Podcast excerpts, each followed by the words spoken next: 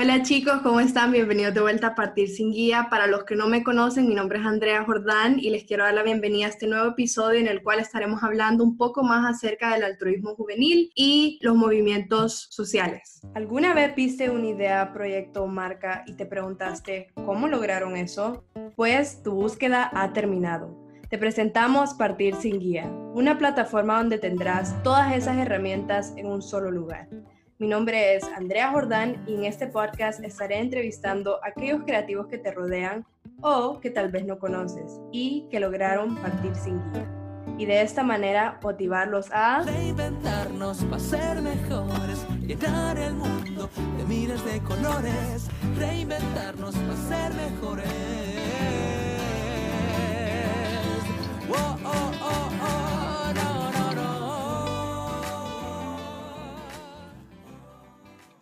El día de hoy tenemos como invitado a Nicolás Cafati, un joven hondureño de 18 años que está a punto de iniciar sus estudios en finanzas y ciencias políticas en Georgetown University. Le apasiona ayudar al prójimo, los negocios, el debate y la filantropía. Estas pasiones lo han llevado a emprender iniciativas sociales como lo son Jóvenes por Honduras y su ONG llamada Fundación Voces de Esperanza, así como empresas socialmente responsables como Debate for All y Fresh Seafood Market. En su tiempo libre le gusta jugar baloncesto y cocinar. Actualmente es mentor de más de cinco iniciativas sociales y continúa apoyando a aquellos que cursan por sus talleres de debate. Entonces, sin más preámbulo, le quiero dar la bienvenida a Nico. Hola Andrea, gracias por tenerme aquí, gracias por el espacio. La verdad es que desde que comenzaron este podcast estoy súper emocionado por grabar porque creo que es una oportunidad para que gente que no tiene guía pues pueda partir y la verdad es que muy emocionado por estar aquí. La verdad es que muchísimas gracias. No, y muchísimas gracias a vos, Nico, por estar aquí compartiendo este espacio. En verdad que desde tu corta edad y como lo que leía tu perfil, o sea, es muy impresionante todo lo que has logrado. Entonces, si querés, para antes de empezar, podemos hablar acerca de tu organización, como mencioné, Voces de Esperanza, la cual sé que es una organización familiar que tiene una trayectoria de muchos años. Entonces, si nos querés contar un poco de esta, cómo empezó, con qué motivo fue que la iniciaron y cómo fue evolucionando a lo largo de los años a la organización que es el día de hoy. Bueno, Andrea, la verdad es que eh, Voces tiene una historia súper bonita, la verdad. Esto comenzó con mi papá desde que él era muy pequeño. Mi abuela nos cuenta cómo mi papá llevaba gente, o sea, que estaba pidiendo en la calle a comer a la casa y así. Y pues mi papá creció con eso, de ayudar al prójimo, eh, hacía canastas de vez en cuando y ayudaba en lo que podía.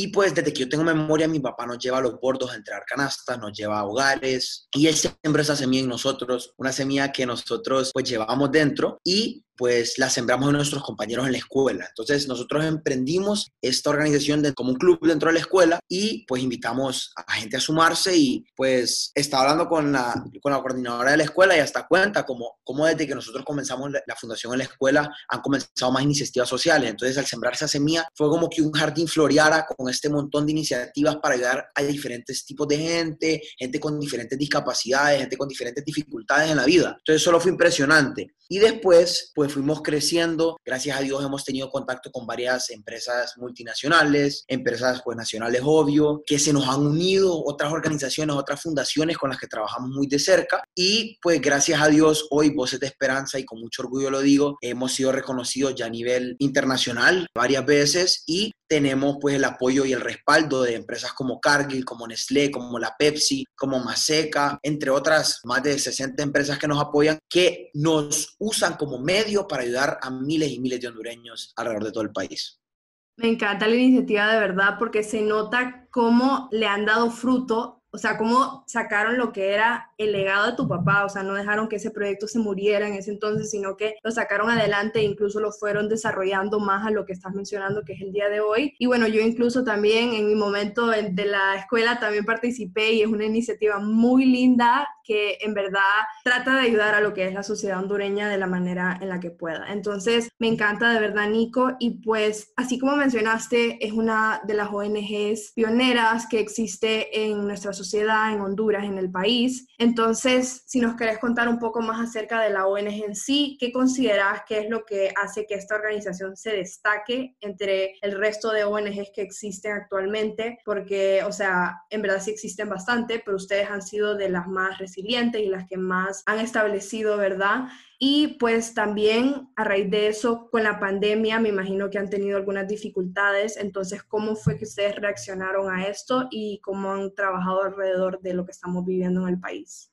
Pues sí, Andrea, la verdad es que la fundación es como cualquier otra, pero creo que la manejamos muy diferente. Nosotros creemos bastante en lo que es capacitar a nuestra gente. Nosotros vemos al voluntario, a la persona que apoya como el centro de la organización. Y como, como vos sabés, la verdad es que a nivel de jóvenes, también la fundación, o sea, somos jóvenes entre 15 y 18 años haciendo cosas que pues yo nunca me hubiera imaginado que hubiéramos hecho, la verdad. Entonces tenemos que invertir bastante en el material humano, en cómo nosotros vamos a mejorarnos como personas, entre capacidades capacitaciones, entre hablar entre nosotros y estructurarnos bien, pues, porque en la ONG nosotros no es como que pagamos salarios de un montón de gente que está haciendo las cosas, todo es voluntariado. Entonces creo que lo que nos diferencia a uno es eso, que somos puros jóvenes haciendo cosas de corazón, el amor y el tiempo con el que hacemos las cosas. Y dos, es que nosotros no vemos las cosas, nosotros no vemos los problemas en la sociedad hondureña tanto como un problema que podemos atacar solo de frente, sino que vemos diferentes ángulos de los que lo podemos atacar para poder pues solucionarlo. Por ejemplo, ahorita hablaba vos de, de, la crisis que estamos viviendo. Estábamos hablando de, nosotros damos canastas desde 1987, pues, y nosotros desde, desde entonces dábamos canastas, dábamos canastas, y en la crisis nosotros nos pusimos a ver que sí, la gente no tiene para salir, para, para comprar comida, no pueden salir de hecho. ¿Qué podemos hacer? llevémosle canastas a la casa como siempre hemos hecho. Tuvimos el reto de la bioseguridad, pero, pero nosotros logramos pues conseguir todos los implementos y, y hacer toda la bioseguridad.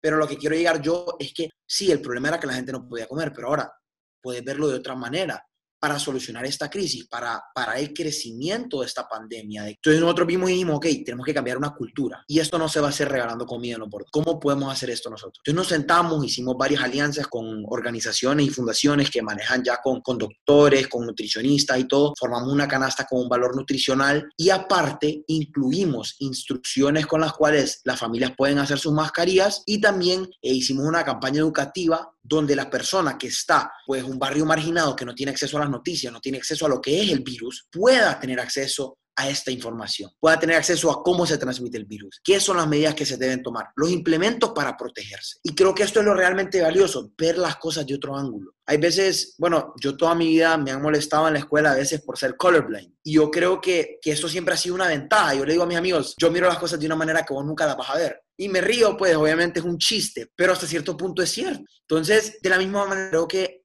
lo que nosotros sembramos en Voces de Esperanza es ver las cosas de diferente manera. Sí, es bonito ayudar, pero hay que saber cómo hacerlo y hay que hacerlo de una manera efectiva porque el hecho de que nosotros no hagamos las cosas bien significa que hay gente que se va a quedar sin comer. Y pues en la pandemia, pucha, gracias a, a un montón de gente que nos ha apoyado, espero que las personas que nos hayan apoyado estén escuchando este podcast ahorita, gracias a ellos, pues logramos entregar más de 6.000 canastas con esta campaña educativa y pues Creo que es muy importante destacar que hemos tenido muy buena retroalimentación sobre lo que fue la campaña en sí, ya que hemos estado pegando pósters y cosas de, como te dije, de prevención en lugares que no hubieran tenido acceso a esta información. Entonces, creo que, que eso es lo que nos hace especiales, ver las cosas de, de una manera diferente y pues tratar de, de atacar los problemas de diferentes perspectivas, tomando en cuenta obviamente las opiniones de todas las personas involucradas.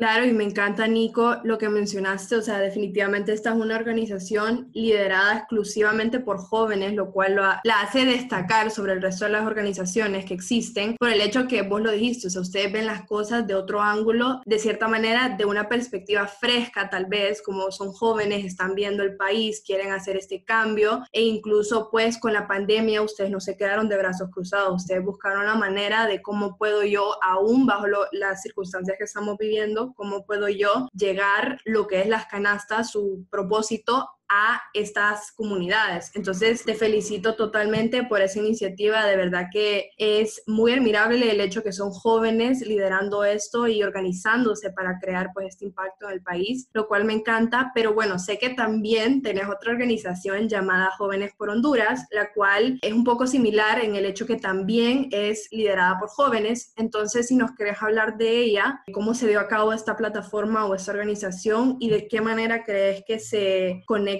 a lo que es Voces de Esperanza.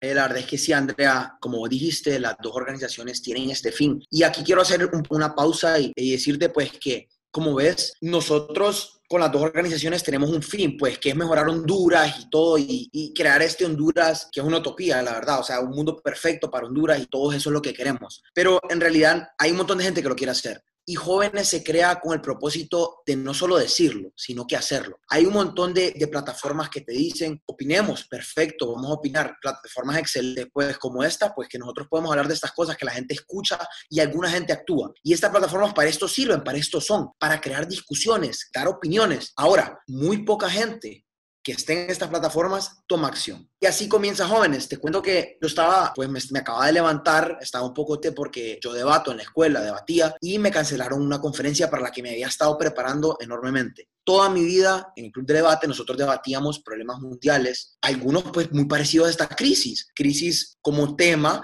pues una crisis como esta, una crisis de salud, una crisis política. Esta crisis comenzó siendo una crisis de salud, pero se convirtió en una crisis social y una crisis política poco a poco, pues. Entonces yo dije, ¿por qué no hago un comité con mis compañeros, la gente que iba a ir a la otra conferencia en línea? Y después dije, ¿saben qué? No, vamos a hacer un comité de verdad. Nosotros vamos a entregar propuestas que tengan incidencia en nuestro país. Vamos a hacer algo al respecto no solo nos vamos a quedar de brazos cruzados. Y creo que eso es lo especial, pues, y lo que conecta a las dos organizaciones, que no nos quedamos de brazos cruzados, que nosotros decidimos proponer cosas. Y esto fue Jóvenes, pues, para los que no conocen, Jóvenes fue, fue una conferencia en la cual escogimos a 17 líderes que fueron nominados por casi una semana en redes sociales y fueron seleccionados por un grupo de mentores, entre ellos está el presidente del Banco Central, el gerente de descentralización de AMON, hay un asesor de la Unión Europea, tenemos mentores internacionales también, gente de mucho, de mucho conocimiento que nos apoyó, pues. Y esa es otra, otra cosa clave, cuando vas a partir sin guía, tener esta mentoría, esta gente que sepa a lo que vos te estás metiendo, pues, y que te guíen pero vos con esa perspectiva fresca de la que hablamos, pues sea el que haga las cosas, sino que ellos te den una guía. Y pues con ellos logramos hacer estas propuestas. En fin, conectando las dos, las dos iniciativas, solo es decir de que hay una comunidad de jóvenes que sí actúan, una comunidad de jóvenes que, que sí quieren hacer algo y da miedo a veces. Yo cuando estaba comenzando jóvenes, acababa de pasar el toque de queda, el país lo cerraron tres días, dos días antes. Estoy orgulloso de decir que fuimos, creo que la primera, o una de las primeras, la primera, creo, iniciativa que salió. Yo hice el Instagram account y pues de ahí fue solo una motivación interna de hacerlo. Y sí da miedo, da miedo porque nadie había hecho nada al respecto y nosotros decidimos pues comenzar.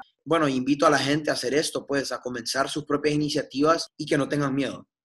Claro, y de eso se trata porque, o sea, así como mencionaste, vos desde hace muchos años venís participando en lo que es el debate entonces vos viniste y buscaste la manera de cómo puedo aplicar mi conocimiento o mis habilidades en algo que pueda ayudar y de eso exactamente es lo que se trata. O sea, uno nunca sabe qué cosas pueden hacer ese impacto que queremos generar, ¿verdad? Como que hasta el granito de arena más pequeño que, que plantees, ese va a hacer un eco en todo, o sea, las demás personas que quieren hacer ese, ese impacto, ¿verdad? Entonces me encanta porque, así como mencionaste incluso, esta iniciativa nació solamente para eso, para generar propuestas, para decir, ok, hay un problema, veamos cómo lo puedo solventar o veamos cómo podemos salir adelante bajo esto, no como hemos dicho muchas veces, quedarse de brazos cruzados. Entonces me encanta esa iniciativa, está demasiado inspiradora y muy, muy prometedora incluso. Y pues bueno, ya hablando así como conectaste las dos organizaciones que tienen el mismo fin en cierta forma, ¿de qué manera? Porque me imagino que ya estando al mando de ambas organizaciones, me imagino que ahora te ves un poco más con la agenda llena y pasas ocupado y tenés que dividir tu tiempo entre las dos organizaciones. Entonces, ¿cuáles consideras que son las herramientas más esenciales a la hora de manejar estas organizaciones que te ayude a,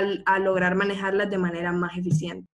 Bueno, Andrea, la verdad es que sí. Una vez cuando nos vimos facing que estábamos entre canastas por un lado y por el otro estábamos viendo cómo refinábamos nuestras propuestas de jóvenes, la agenda sí, sí se pone un poquito apretada, pero quería hablar un poco desde el principio, desde antes de que ya la organización está montada. ¿Cuáles son herramientas esenciales que uno cuando quiere partir sin guía, pues tiene que tomar. La primera, a mí, pues últimamente me han estado escribiendo bastantes personas que quieren comenzar iniciativas, ya sea gente que me conoce, gente que no me conoce también, cómo comenzar. Y creo que la primera, siempre les digo, escribir tu plan en papel. Vos me puedes hablar toda una noche, toda una noche me puedes decir todo tu plan, pero hasta que vos no lo pongas en papel, vos no vas a aterrizar nada. La segunda, que fue lo que yo hice con jóvenes, de hecho, es hacer un logo Una vez ya tenés tu logo hecho, esa es tu motivación. Ya tenés tu logo hecho, vos estás viendo algo tangible. Yo todos los sketches de logo que hago los imprimo y me pongo a ver y ya me emociono. Y esa comienza a ser un poquito más de mi motivación. Y después es buscar un poquito de guía, un poco de consejo. Ya una vez buscas este consejo, Andrea, te cuento y te voy a contar una historia pequeña ahorita. Hay gente que te dice que es una idea ridícula, hay gente que te dice vos no vas a poder, hay gente que te dice yo traté y no pude. Eso no significa que no lo tenés que hacer. Guíate, pero pregúntale a más gente. Siempre las críticas constructivas, escuchalas, las críticas negativas, escuchalas también, pero tal vez no es que no le vas a hacer caso, pero, pero no te desmotives, pues. Y a mí, a mí me pasó varias veces, me pasaba con, con voces, me pasó una vez que nosotros llamamos una empresa, yo estaba en octavo grado, creo, y llamamos una empresa, al gerente de una empresa, y yo, hola, don fulano de tal, ¿qué tal está? Le habla Nico, que no sé qué, fíjese que quiero hacer mil canastas. Y para mí mil canastas en ese entonces, y la verdad es que todavía es un montón, pero ya comparado a lo que hacemos ahora, pues, pero para mí un montón y yo quiero hacer mil canastas. Y yo con toda la confianza del mundo. Y me dijo, papá, usted está muy pequeño. Le voy a dar 50 para que haga 50 canastas y con eso conformen, se vayan a un hogar. Ustedes ahorita de chiquitos no, no deben estar haciendo esas cosas tan grandes. Vaya, entrégala y tranquilo y la van a pasar bien, se toman fotos y ya. Ese punto, Andrea, a mí me dolió, me dolió mucho porque me dijeron no podés. Y esta es una persona que yo admiraba desde pequeño, o sea, para mí era una persona a la que yo quería llegar a ser y, que esa persona te diga eso, pues te desgarra la verdad. Pero es decir, no pares. La guía, él era uno de mis guías, pero él me dijo, mira, tenés que demostrar que podés. Y después esa persona hoy en día me apoya, ¿me entendés? Pero ¿qué hice yo? Yo dije, ok, tiene razón, ¿por qué voy a comenzar yo tan grande? Igual comenzamos así, pero yo dije, ¿por qué me dijo esto? Y yo pues tomé esa, esa, esa crítica y dije como que, ¿sabes qué? Voy a conseguir este patrocinio sí o sí. Y lo demostramos, hicimos una propuesta, hicimos un esquema y se hizo. El siguiente es, bueno, ya hablamos de la guía, es el orden, el orden que vas a tener vos en la organización. ¿Qué se va a hacer? Fíjate que Juanpa, Juanpa Savillón, el director y fundador del Milenio, él habla y, él también es una persona que yo admiro mucho y he hablado bastante con Juanpa y él siempre dice una cosa, que hizo con el Milenio y de hecho lo mencionó en el podcast, que es que vos no vas a tener una organización con jerarquía. La organización de él tiene cargos y responsabilidades y cada quien tiene su propia autonomía. ¿Qué orden vas a usar en tu organización? Hay organizaciones que funcionan así, hay otras organizaciones que tienen que funcionar diferente. ¿Qué orden vamos a tener? Y por último, las personas, las personas que las van a integrar. Uno se emociona cuando tiene una idea y uno dice, hey, todos mis amigos, fíjense que quiero hacer hamburguesas e ir a entregarlas a tal lado. Ok, qué cool. Ya cuando tenés una iniciativa a largo plazo, tenés que tener personas que sean, uno, responsables, dos, que vos puedas delegarles, no por decirlo tanto como roles, sino que delegarles el poder de decisión. ¿Me entendés? Como dice Juan, para no todo tiene que pasar por mi cabeza. También ustedes tienen el poder de ser creativos, de hacer lo que, lo, lo que sea, y por eso es que tienen que ser personas productivas. Y ya cuando tenés estas personas, que, yo les recomiendo que sean menos de cinco, unas dos, tres personas de confianza, ya la, la, organización, lo que sea, la iniciativa puede ir creciendo. Sobre esas personas bases, uno de mis mejores amigos me dice, si vos tenés más personas que las que puede alimentar una pizza en una reunión, la, la reunión no va a ser productiva, porque hay tantas tantas opiniones que aterrizar en una sola va a ser un caos. Es como cuando yo iba a conferencias de mi UN con 300 delegados, era imposible que todos se pusieran en la misma página. O sea, tenés cuatro días para poner a todo el mundo en la misma página sobre un tema que ni los líderes mundiales en la ONU han solucionado. Te ves obligado hasta cierto punto a decir, no, las cosas son así. Y, eso es feo porque a veces tenés a tus amigos y les dices, ¿sabes qué? No, yo cuando creé esto, este era mi, este era mi fin, nos estamos desviando. Y para evitar eso es de que tenés que hacer un grupo pequeño. Y ya llegando a lo que vos decís, cómo manejar estas organizaciones, ya una vez ya está la organización establecida, ya tenés tus patrocinadores, que tus proveedores, que tus canales de distribución de ayuda, o, o ya sea una empresa, un emprendimiento, ya tenés tus clientes. Una vez tenés todo esto ya, ya tenés organización, la gente piensa, ah, no, esa organización ya tiene todo hecho, ya es fácil, una vez ya tenés logo, ya tenés patrocinadores, déjala ahí, va a funcionar sola. Cuando estás grande es cuando más problemas vas a tener. Ya cuando comenzás a ver que tenés camiones, que tenés bodegas, ya ahí vos comenzás a, a, jalarte los pelos, solo se pone más difícil, pero es algo que hay que disfrutar. ¿Y qué hago yo? En lo personal, Andrea, yo tengo una agenda, yo tengo una agenda escrita y pues esta agenda escrita es pues mi día a día, pues es mi manual. ¿Y por qué es escrita y no digital? Porque cuando la gente es digital, vos venís y vos decís, hey, no hice algo hoy, solo lo voy a dejar en mi agenda, voy a borrar lo que sí hice y el siguiente día ahí está y agregar lo que tenés que hacer. En una agenda escrita vos le tenés que dar vuelta a la página. Entonces vos tachás lo que hiciste y lo que no hiciste, lo tenés que escribir en la siguiente página. Y ese acto de escribirlo a mí me estorba porque significa que yo no hice lo que iba a hacer ese día. Y te digo esto porque es importante que tu organización esté al día. Vos no puedes dejar algo para mañana, porque si lo dejas para mañana, las demás cosas que dependen de eso se van a atrasar. La otra es delegar, saber delegar. Por eso es que te digo que tenés que tener, y lo conecto a las personas que van a estar en tu grupo. Pues tenés que agarrar a tu grupo de personas y decirles, miren, nosotros vamos a hacer esto juntos. Sí, tal vez yo fui uno de los que tuvo la idea principal y lo que sea, pero de la organización es tanto mía como tuya. Tenés que compartir un sentimiento. Es como, no sé si vos has oído cuando, cuando se habla de socios que no tienen el mismo, el mismo porcentaje de una empresa. ¿Me entendés? Es lo mismo. Vos venís, si vos le decís, si vos tenés 50 y 50, los dos le van a meter igual. Pero cuando otro tiene menos, el otro no quiere trabajar tanto, ¿me entendés? Entonces vos tenés que decirle a la gente, esto es tuyo como mío. Y que esa gente sepa hacer las cosas y que se pongan de acuerdo de una manera de trabajo. Entonces, esas personas vos les vas a delegar las cosas. Y la otra, pues, es hacer todo de una manera sencilla. La gente piensa que, que pedir un patrocinio es, es una maratón y sí, la verdad es que es difícil, pero no es nada que vos no puedas hacer. Todo mundo está capacitado para hacer todas estas cosas. Yo me acuerdo mi primera presentación, un patrocinador fue en noveno grado, Andrea. Yo tenía, iba a cumplir los 15, creo, algo así, no me acuerdo qué edad tenía. Y yo entré un cuarto con seis hombres con saco, el gerente sentado en la cabecera y yo con una camisa de botones y unos caquis, con tres amigos emocionados a dar mi presentación. Y esto fue para mí, pues, algo impactante. Pero yo pude, ¿me entendés? Y sí fracasé, pero pude.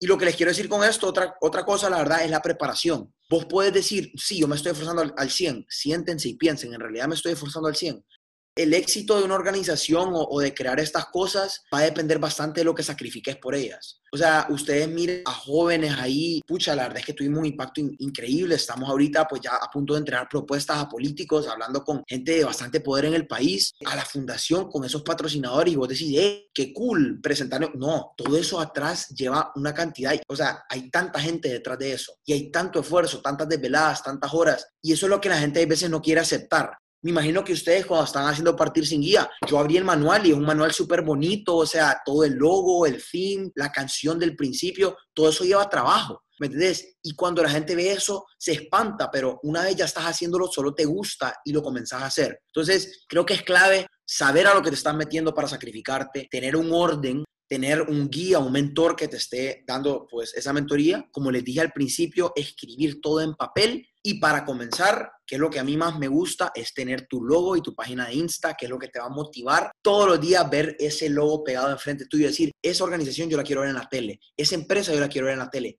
A esto es a lo que yo quiero llegar. Y una vez vos tengas ese anhelo, creo que lo demás se va dando, es aprender en el camino, pues.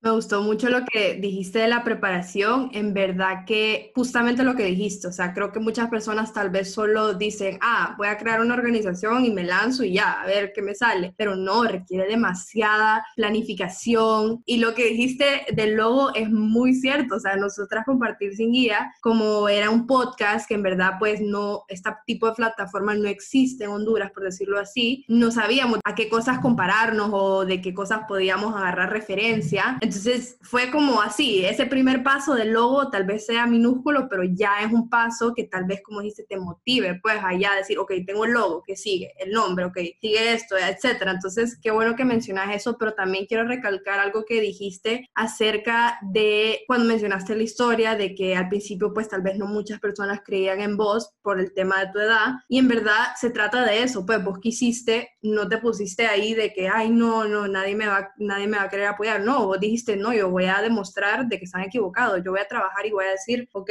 tal vez no crean en mí este momento, pero yo les voy a dar acciones y cosas concretas para que ellos digan, ok, este niño en serio está hablando en serio, en serio quiere crear ese cambio. Y pues me encanta, Nico, en verdad, todo lo que dijiste es muy cierto y se puede aplicar en cualquier organización, plataforma, empresa, etcétera, en fin. Pero bueno, ya para finalizar, te quería preguntar sé que lo mencionaste un poco, pero tal vez si nos querés hablar de qué cosas te hubiera gustado a vos antes de empezar, tanto voces como jóvenes por Honduras, qué cosas te hubiera gustado saber o que te hubieran dicho antes de empezar e incluso qué mensaje le dejarías a los jóvenes o las personas que te están escuchando, de qué manera te pueden apoyar o de qué manera pueden seguir pues sus propios pasos y partir sin guía como lo hiciste vos con estas organizaciones. Bueno, la verdad es que me hubiera, me hubiera gustado que que a mí me dijeran varias cosas.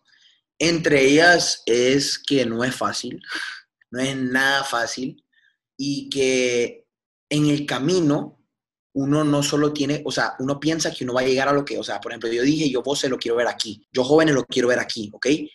Pero en el camino uno se da cuenta que no solo es de lo que vos estás viendo, en el camino se van dando unos frutos increíbles, vos vas aprendiendo exagerado, te vas desarrollando una persona, o sea, una persona que vos no conocías y vos, vos te vas soltando y, y te vas conociendo más. Entonces, creo que los beneficios del camino nadie te lo dice y no te das cuenta hasta que ya, hasta que ya estás ya casi llegando donde vos pensabas que querías llegar y después quieres más y más y más, entonces nunca te das cuenta de todo el beneficio que te da. Esa es una. La segunda es que está bien equivocarse.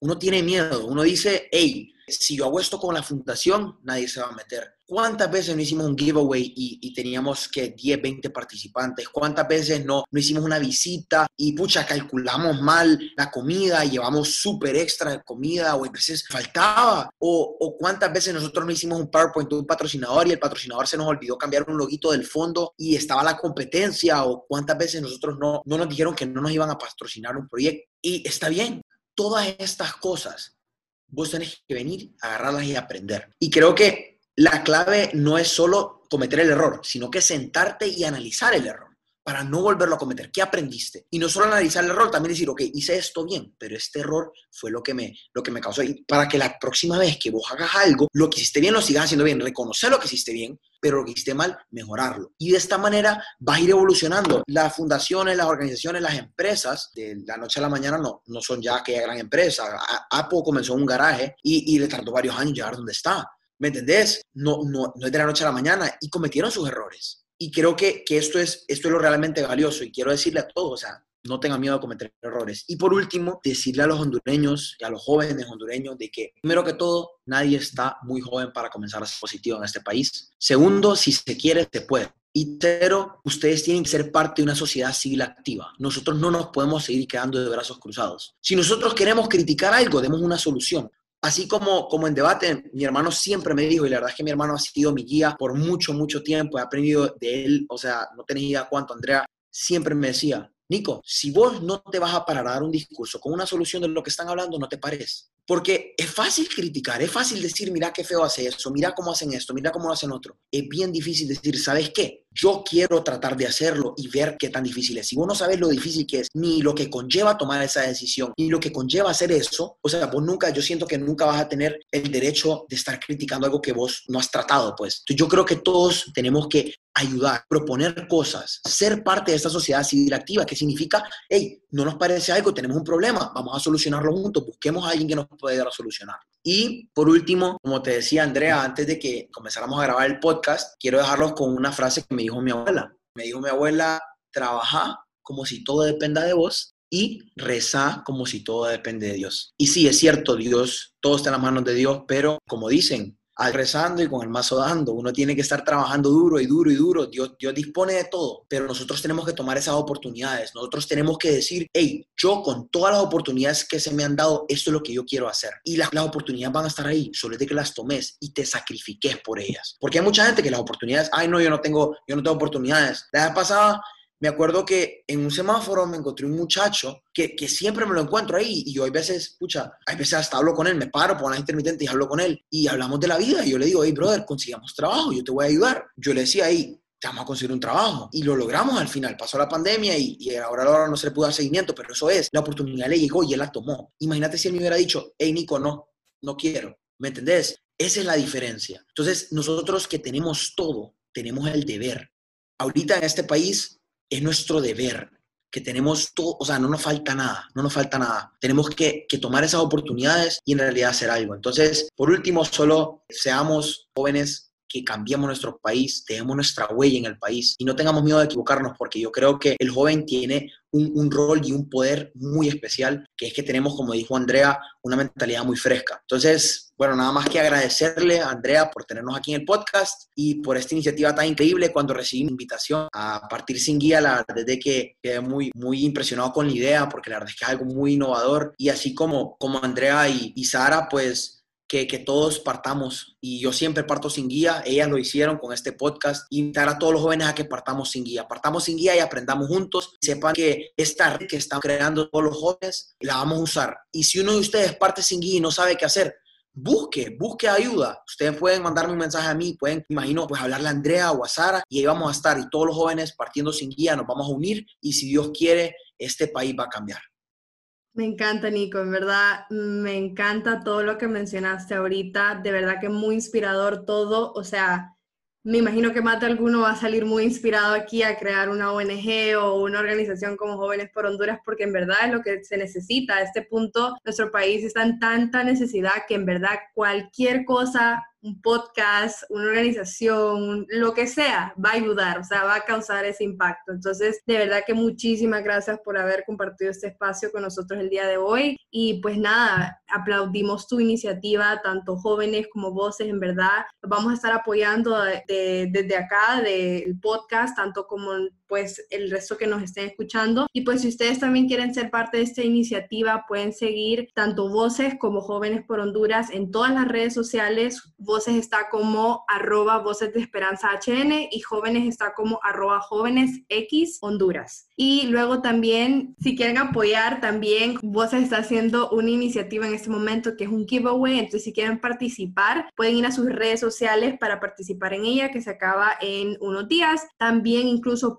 pueden apoyar donando, ya que están haciendo una recolección de canastas a nivel nacional y ellos tienen más información en su bio. Y pues nada, agradecerles por estar conmigo y con Nico aquí el día de hoy. Agradecemos todo su apoyo. Siempre recuerden que nos pueden seguir en nuestras redes sociales, en Instagram, Twitter y Facebook como arroba partir sin guía. Y pues si quieren un recap o un resumen de este episodio, pueden ir a nuestra página web partirsinguiapod.com donde encontrarán más información acerca de Nico y sus organizaciones. Y pues muchas gracias a todos los que nos escucharon. Mi nombre es Andrea y recuerden, como lo dijo Nico, que ustedes también pueden partir sin guía.